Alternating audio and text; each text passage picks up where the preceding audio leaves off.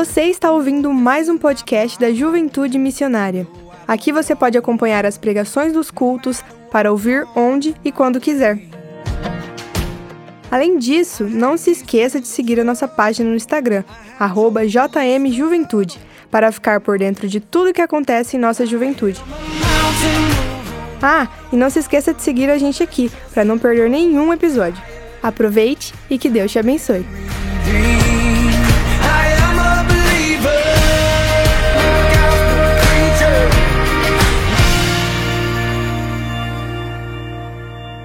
Pelo que eu vi, a proposta do acampamento é dar ênfase no que Jesus transforma vidas. Então eu fui convidado pelo pastor Lucas a falar algo que Jesus mudou na minha vida. Então eu não vou pregar, eu vou contar um pouco da minha história de vida, na esperança. Minha oração é que, que tenham pessoas aqui que se identificam comigo. Até eu compartilhei um pouco com o pastor Lucas, falei, olha, o, o meu temor é que eu vou contar algo tão pessoal, tão, tão meu, que às vezes, se a história de vida da pessoa é outra, ela, não, ela possa não captar o quanto que aquilo é profundo para mim, o quanto que aquilo tocou a minha vida. Mas eu sei que eu não sou o único. Então aquilo que eu vou falar, eu sei que, que tem a ver com a sua vida também.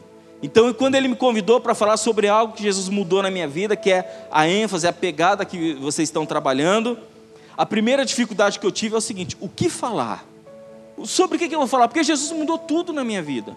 Mudou minha aparência, mudou meu relacionamento com meus pais, meus anseios, meus sonhos, minhas amizades. Algumas amizades não faziam bem para mim. Nós temos que avaliar: será que a tua amizade você influencia mais ou é influenciado mais? Se, a, se aquela amizade tem uma maior influência sobre você e não faz bem, você tem que avaliar. Então Jesus mudou minhas motivações, minha missão de vida, meu propósito de vida, minha vida profissional. Eu, como estudante, virei outra pessoa. A minha conversão foi algo radical. Tudo mudou e mudou muito rápido. E quando ele me fez esse convite, logo eu voltei ao tempo, porque eu fazendo as contas, eu tenho de conversão mais tempo eu tenho com Jesus do que sem Jesus.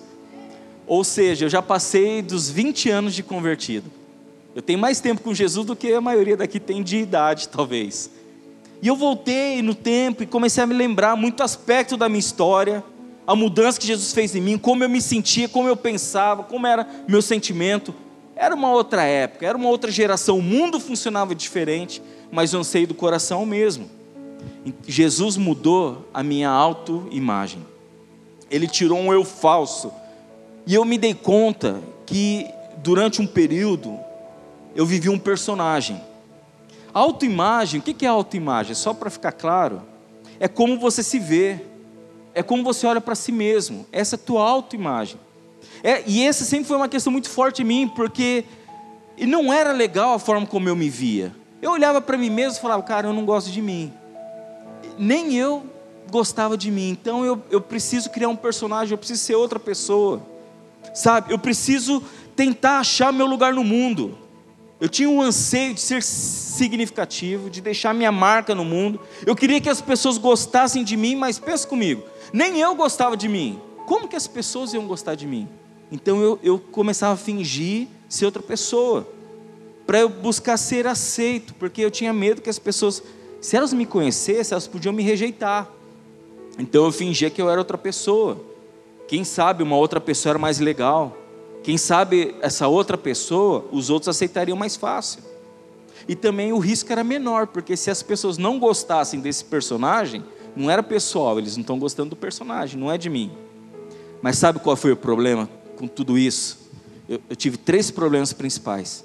Primeiro, se as pessoas não me conhecessem, como que eu saberia se elas realmente estavam gostando de mim ou se elas estavam gostando de quem eu estava fingindo ser? E isso me atormentava, porque as pessoas, então, quando eu começava a ficar muito amigo de uma pessoa, quando eu começava a me relacionar, e eu sei que aquela pessoa começava a criar afinidade com essa outra pessoa, eu falava, mas, mas, mas será que ela gosta de mim? Ou de quem eu estou aparentando ser? Esse foi o primeiro problema. Eu não sabia se as pessoas estavam gostando de mim. O segundo problema que eu tive é que eu comecei a fazer coisas que eu não queria. Eu fiz coisas que eu não aprovava mas aquele meu personagem faria. Aquele meu personagem, eu sou uma pessoa tímida por natureza. O meu personagem era meio maluco. Então eu fingia que era meio doidão, topava tudo, ninguém podia falar, duvido que eu estava fazendo, mas não era eu, era outra pessoa. Então eu comecei a fazer coisas que eu não queria fazer. Mas, puxa, mas se eu estou vivendo aquele personagem, o personagem toparia. Então eu fazia coisas que depois eu me sentia mal, desprezava pessoas e fazia, me envolvia com tantas coisas que, ah, puxa vida, eu não queria, mas eu acabava fazendo. Esse foi o segundo problema. E o terceiro foi que com o passar do tempo, aquele personagem que eu criei foi tomando conta. E eu me dei conta então que eu estava me tornando aquilo. De tanto eu fazer aquilo, de tanto eu, eu, moldar minha mente, que eu tinha que ser assim, eu tinha que ser desse jeito, eu tinha, de tanto eu ficar pensando, de repente, ele começou a tomar conta. E eu nem sabia quem eu era de verdade. Se eu parava para pensar na minha vida, será que eu gosto disso? Eu não, eu não sei se eu gosto se o personagem gosta, agora eu estou confuso. Eu comecei a nem entender mais, nem saber mais quem eu era, porque eu sufocava quem eu era de verdade para ser quem as pessoas queriam que eu fosse. Problema de autoimagem.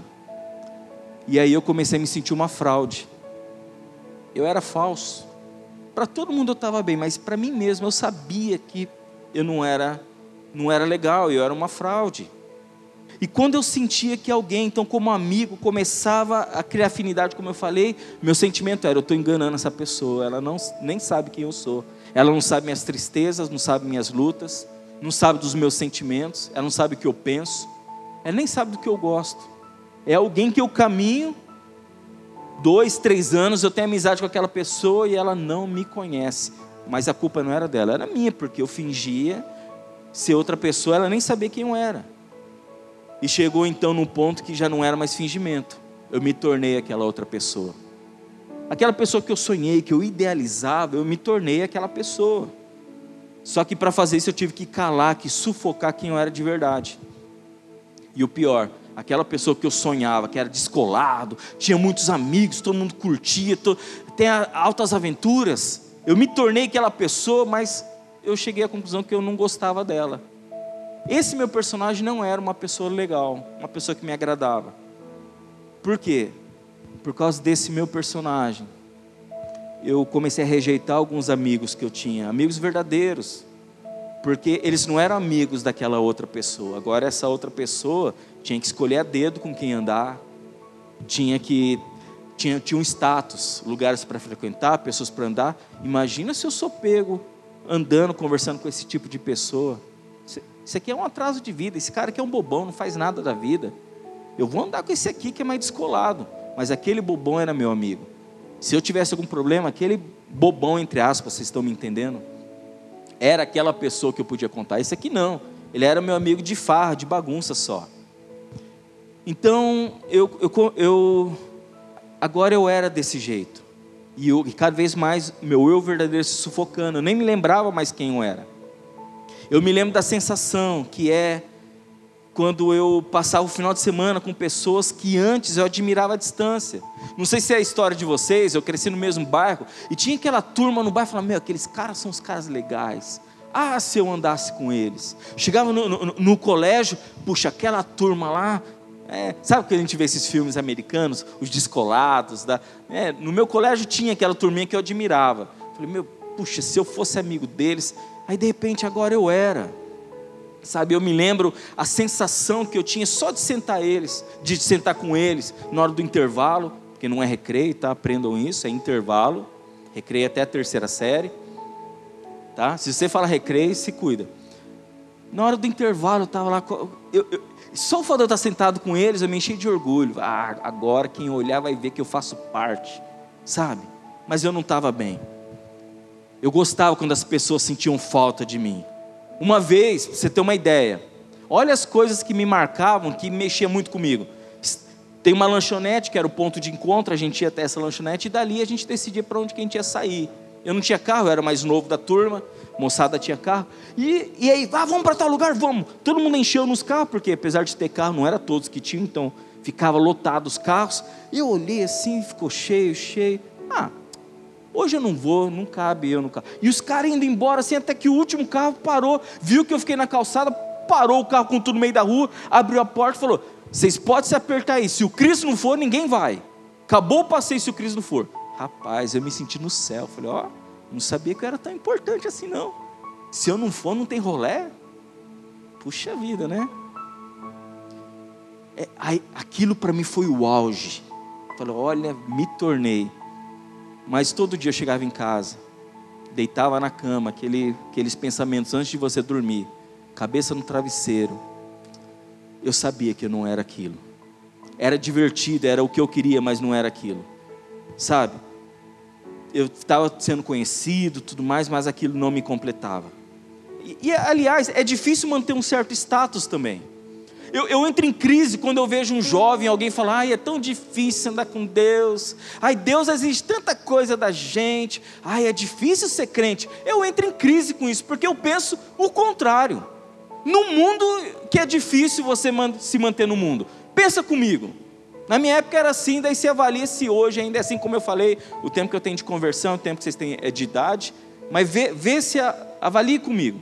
Se você estiver no mundo não tiver o cabelo que eles querem que você tenha, não vestir as roupas de marca que você quer que ah, vistam, se você não está na moda, mulher tem até um negócio engraçado, né? Ah, aquele sapato que, ah, essa cor é da outra estação. Então não, não pode usar essa cor porque é da estação passada. Quer dizer, se você não está dentro das cores, é da estação. Se você não, não tem dinheiro, se você não frequenta os lugares certos, não tem os amigos certos, se você não se encaixa no padrão do mundo, você sabe o que você faz no sábado à noite? Você vai ficar na sua casa, assistindo televisão, na internet, porque ninguém vai gostar de você. Para você ser uma pessoa bacana no mundo, um cara legal, uma mina legal, você tem que se encaixar no padrão do mundo. E esse padrão do mundo, ao meu ver, é mais pesado do que o padrão de Deus. Você concorda comigo? A gente fica assim, ai, é difícil com Deus, difícil andar em santidade. Vai lá ver, vai... então sai da igreja, vai lá no mundo ver se o povo te aceita do, da forma como você é não aceitam. Vê lá se o, se o mundo te aceita, está de braços abertos. Às vezes as pessoas têm essa impressão, né? Que Deus põe tanto peso e o mundo te recebe de braços abertos. É mentira isso. O mundo não está pronto a te receber de braços abertos do jeito que você é, não. Se você quiser se dar bem no mundo, você tem que criar um personagem igual eu criei. Senão você vai ficar sozinho. Senão ninguém vai dar bola para você. Você vai ter que criar um perfil fake, você vai ter que fazer o, a fingir nas fotos da sua rede social que você está feliz, que é tudo fingimento, porque o mundo tem uma carga pesada para nós. Você tem que ser, tem que ter dinheiro, tem que ser um cara divertido, meio maluco. Os caras têm que ser pegadores, as meninas têm que ser desejadas, é aquela coisa. Senão você não se encaixa e é rejeitado. Mas então na minha história eu cheguei nesse ponto que eu estava compartilhando com vocês, até que um, um rapaz que eu considerava meu melhor amigo na época, ele se matou. E isso desmoronou, porque esse meu personagem, esse meu novo eu, não era tão forte e bem resolvido para lidar com isso. Agora ele era fraco, estava perdido. Desmoronou o mundo. E alguém me confrontou, virou para mim, uma pessoa virou para mim e falou assim: se você não tomar um rumo na sua vida, você vai acabar igual fulano. Aquilo acabou comigo. Será? Será que eu vou acabar igual fulano? E nessa época então eu entendi que eu precisava de Deus. Falei, acho que chegou a época de eu me entregar para Deus e comecei a buscar a Deus. Irmão, eu buscava mesmo. Eu não podia saber que a pessoa era crente, que eu me convidava. Ô, eu quero ir na sua igreja, você é crente, me leva para a sua igreja. E eu fui, mas eu, eu, eu visitei tudo que é igreja, sabe? E foi maravilhoso descobrir. Talvez para você não é tão grande, mas para mim foi a grande descoberta que Ele me aceita. E Deus me conhece do jeito que eu era me, me conhecia de verdade, não a quem eu fingia ser, mas de verdade, e me aceita. E mais ainda, Ele me valoriza. Diante de Deus, eu não sou uma fraude, porque tem, tem como a gente fingir, enganar Deus? Não tem. Você consegue me entender? Eu descobri que Deus gostava de mim do jeito que eu era. Nem eu mesmo gostava, aliás, eu nem sei se eu gostava ou não, que eu nem me conhecia mais. Mas eu, eu vi que Deus, Ele me aceitava. E se Deus me aceitava, eu comecei a me aceitar. E eu comecei, eu comecei a me conhecer e curtir quem eu sou. Deus começou a trabalhar minha autoimagem. De repente comecei a olhar para mim e falar: Cara, eu não sou tão chato como eu imaginava, não. Eu não sou um cara tão esquisito quanto eu imaginava que eu era. Quer saber de uma coisa? Eu posso me livrar desse personagem, posso ser quem eu sou. É claro, eu não sou perfeito, é claro, eu tenho minhas lutas, minhas áreas de fraqueza, mas hoje eu aceito minhas limitações. Eu sei onde eu tenho, eu tenho que batalhar. Como eu disse ao início, a minha conversão foi radical. Sabe? Eu fui na igreja de um jeito, é, foi, foi até engraçado. E na outra semana, quando eu voltei para o culto dos jovens, eu já era uma outra pessoa. E o pessoal falou: puxa, que rápido! Na verdade, eu não estava mudando, eu estava voltando a ser quem eu já eu era, quem Deus me criou para ser. Eu joguei fora aquele personagem, porque eu aprendi a me aceitar, eu aprendi a curtir quem eu era, aprendi então que eu não preciso ficar fingindo e agradando as pessoas. Não que eu quero que as pessoas não gostem de mim, mas eu sou desse jeito. Eu sou desse jeito. Eu não quero desagradar ninguém, mas olha, esse sou eu. E eu me aceitando, eu descobri que eu posso crescer. Eu me aceitando, começo a gostar de mim, encarar meus medos. Eu não preciso ser outra pessoa, eu não preciso competir com ninguém. Sabe por que eu não preciso competir com ninguém? Porque ninguém é tão eu quanto eu. Sabia? Eu sou a pessoa mais eu que tem aqui. E eu sou único, especial. Deus me fez do jeitinho que eu sou. A gente até brinca, não sei se todos aqui me conhecem, o pastor Lucas sabe, até no, entre os pastores, o pessoal brinca que às vezes eu gaguejo, dou umas enroscadas na palavra. Irmãos, eu amo a minha gagueira, sabe? Porque ela mostra a minha dependência de Deus. E mostra. Eu vejo minha fraqueza ali é na gagueira, de verdade. Eu gosto de ser gago. Olha que coisa esquisita de falar. Eu não tenho pretensão de deixar de ser, sabe por quê? Se alguém brinca comigo assim, eu nem fico ofendido. Porque eu sou assim, Deus me fez assim. E se, e se um cara gago consegue pregar, consegue falar para um, um, grupo de pessoas, irmão, se eu estou aqui, como eu falei, e acredita em mim, eu sou tímido, gaguejo. Se eu estou falando, imagina você que é todo, não é gago, não é tímido, eu sou uma prova do que Deus pode fazer quando você começa a aceitar quem você é, sabe? E eu me aceito porque Deus me aceita, mesmo me conhecendo como eu sou. Deus sabe o meu lado mais sombrio. Deus sabe os meus segredos, aquilo que vocês nem imaginam que passa na minha cabeça. Deus sabe. E mesmo assim Ele me ama.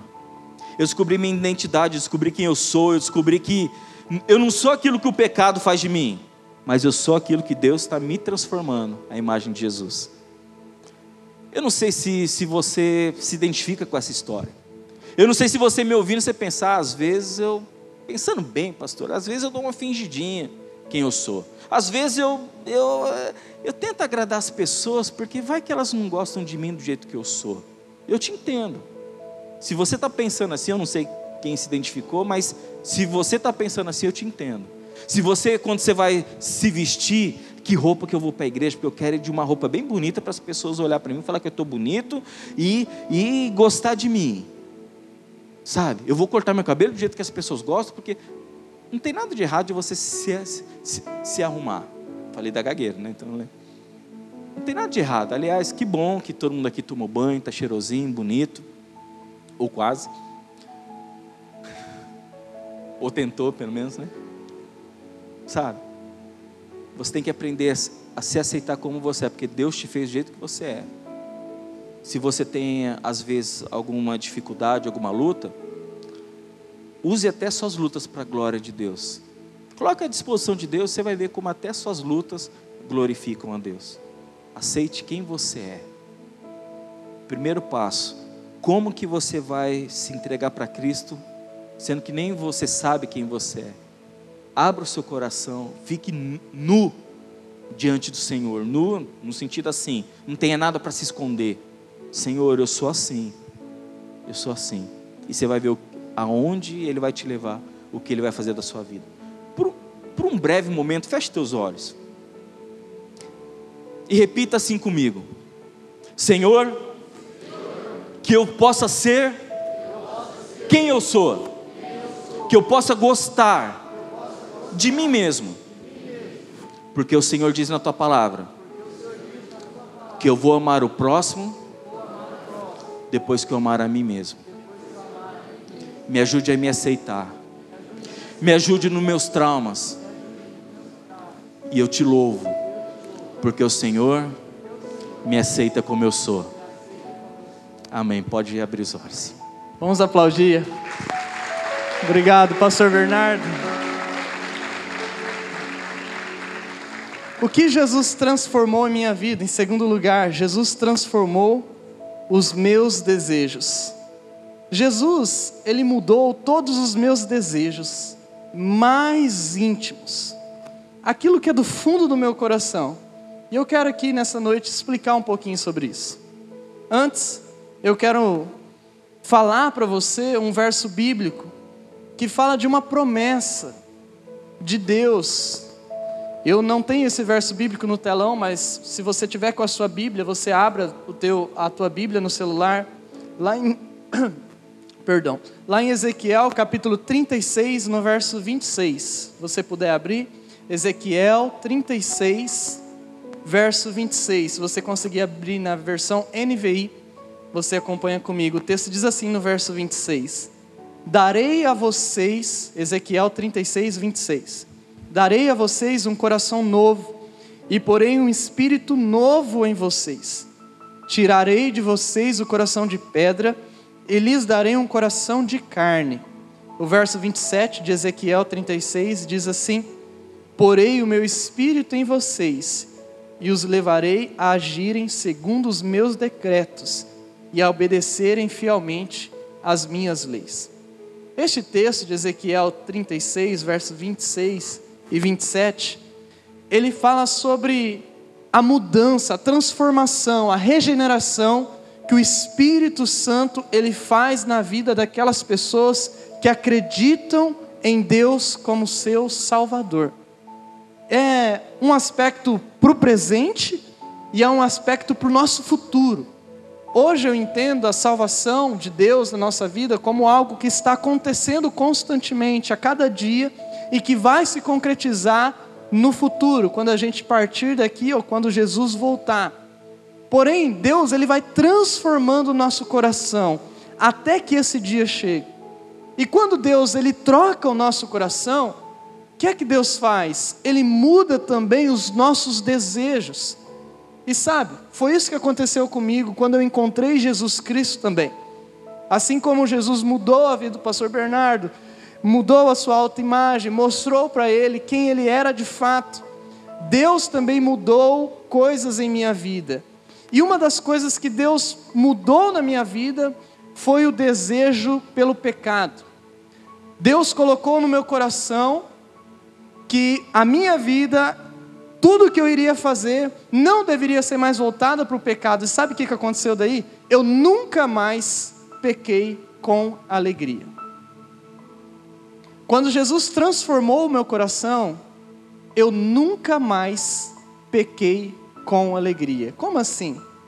Porque antes de conhecer Jesus, eu tinha prazer no pecado. Antes de conhecer Jesus, eu dava risada do meu pecado. Antes de conhecer Jesus, eu gostava de praticar coisas erradas antes de conhecer Jesus, eu gostava do pecado e só não gostava como eu tinha alegria no pecado. Deixa eu dar alguns exemplos. Eu gostava de ter relacionamentos sem compromisso. Amava isso. Eu tinha alegria em ter vários relacionamentos sem compromisso. Eu achava engraçado tomar um monte de bebida alcoólica e ficar bêbado.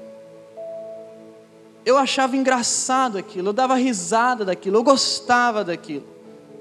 Eu achava legal chegar de madrugada depois da balada e ficar no outro dia de ressaca. Eu amava aquilo. Eu amava falar palavrão. Para mim era algo gostoso demais, normal. Era algo que eu fazia comumente. Eu não media esforços para arrumar uma confusão na escola, em qualquer lugar. Eu gostava de armar uma rodinha e ter briga e para o povo falar briga, briga, briga. E eu estar tá lá no meio. Eu achava demais, eu achava que era bonito ir para a diretoria da escola. Eu gostava de mentir. Eu amava fugir, arrumar formas de eu fugir eu amava arrumar formas de me prostituir. Eu amava ir para a igreja só de domingo cumprir o ritual. eu amava isso. Eu amava ir lá, rezar algumas coisas e sair de lá assim, ah, estou bem, essa semana eu posso fazer de novo. Eu amava isso. Mas um dia Jesus entrou na minha vida. E depois desse dia, ele mudou meu coração por completo. E naquele dia que Jesus me encontrou, eu só sabia chorar, porque eu entendia o quanto pecador eu era. E eu comecei a perceber que o que eu estava fazendo era errado, não era normal gostar daquilo. Eu vi que a vida que Deus tinha para mim era diferente daquilo que eu estava vivendo até aquele momento. Ou seja, em outras palavras, Jesus mudou os meus desejos mais íntimos. Depois daquele encontro com Jesus, então o que, que eu fiz? Percebendo que eu era uma pessoa muito pecadora, cheia de erros, uma das primeiras coisas que eu fiz, acabei com os relacionamentos que eu tinha.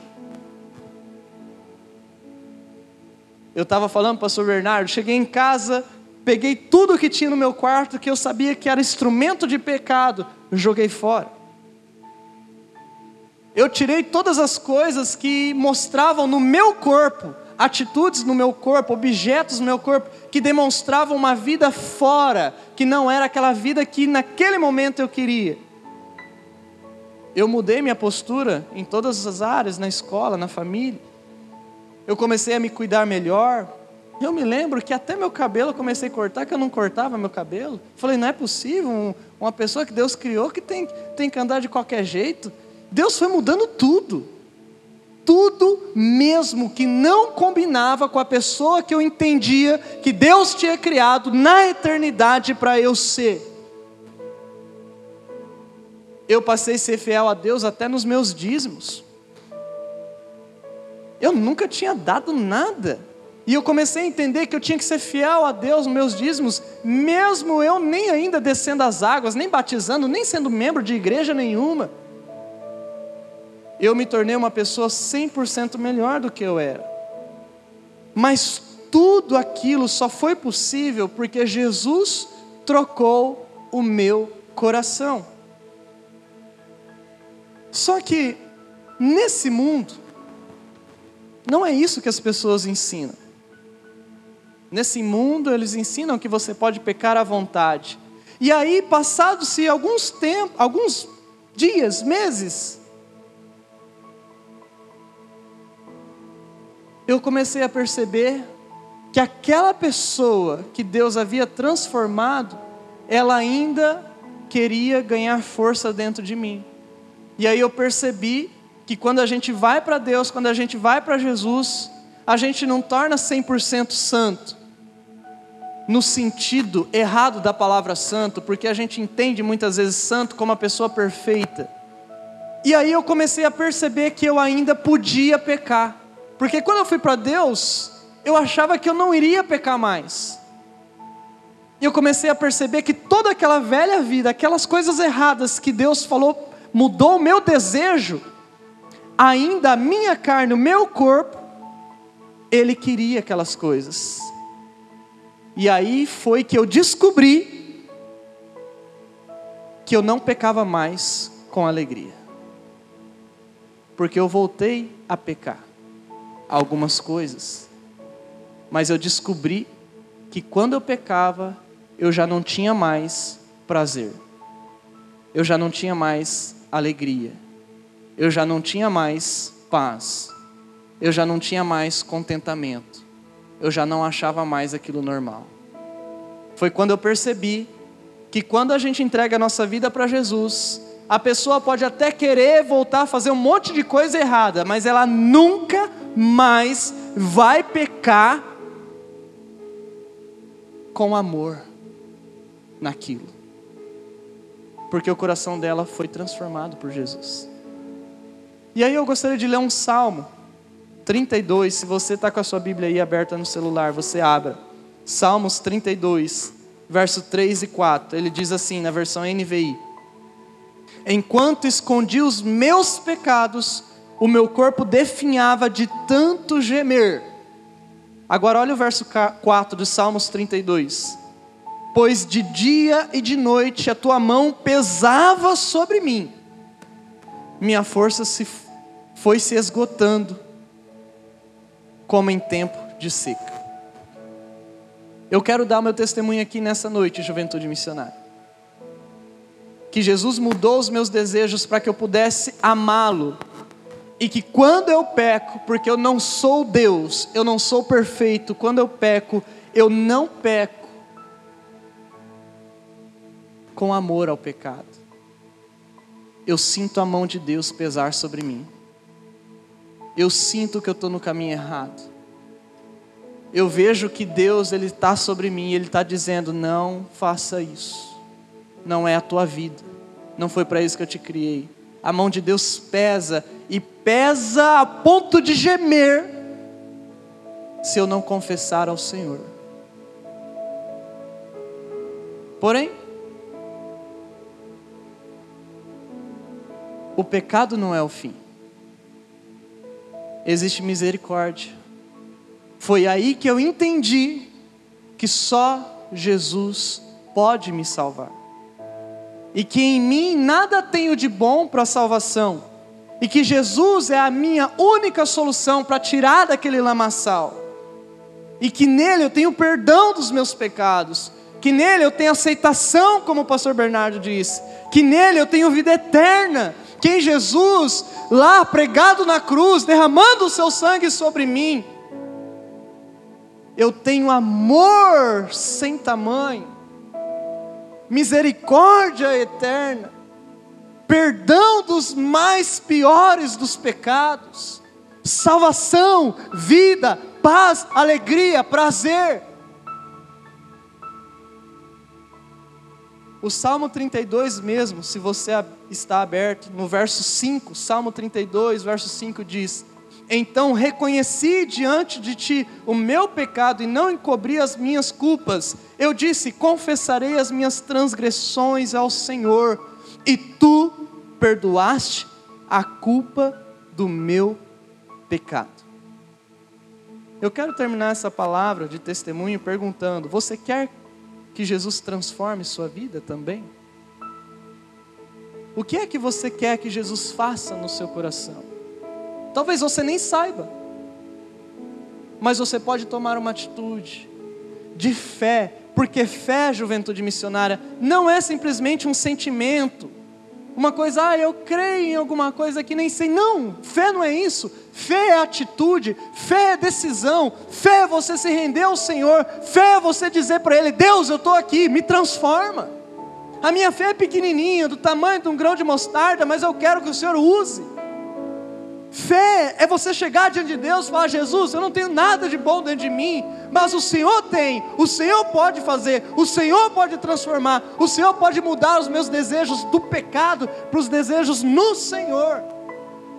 Fé é aquilo que nos leva até Deus. O que é que você quer que Jesus transforme em sua vida?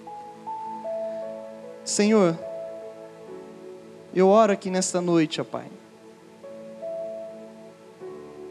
E peço que o Senhor venha transformar os nossos corações. Se você quer uma transformação do Senhor na sua vida, coloque a mão sobre o teu coração nesse momento. Eu vou fazer um apelo de Deus para a sua vida. Coloque a mão sobre o teu coração para você deixar Deus transformar você também, porque é só Ele.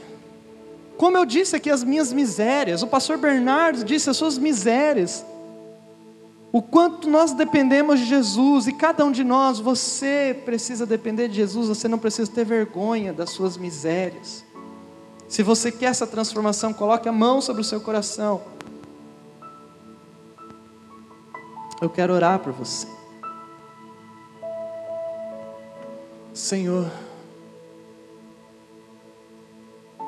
olha para esses jovens, ó Pai, com as mãos no coração. Aqui não é brincadeira, Senhor. Não é parque de diversão. É tua casa, casa de oração. Por isso eu repreendo a voz de Satanás nesse instante. A voz do diabo está calada nesse instante. A voz humana está calada nesse instante. Espírito de Deus, seja livre entre nós. Fala no coração desse jovem, desta moça, desse rapaz. Você com a mão no seu coração, fique de pé nesse instante.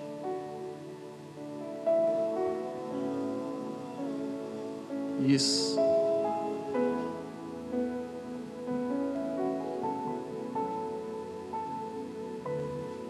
Você que está de pé, sai do seu lugar, vem aqui à frente. Dobre seus joelhos aqui.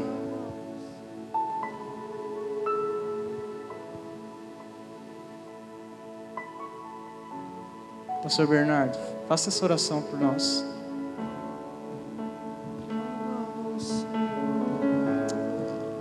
Jesus, o Senhor está vendo esses jovens aqui rendidos diante de Ti. O Senhor conhece a luta, o conflito de cada um, Deus. Mas nós cremos no poder do Espírito Santo que transforma vidas, transforma pensamentos, sentimentos, motivações. Quando o Senhor habita em nós, assim como o pastor Lucas acabou de dizer, e essa é verdade, a nossa motivação, a nossa alegria é outra.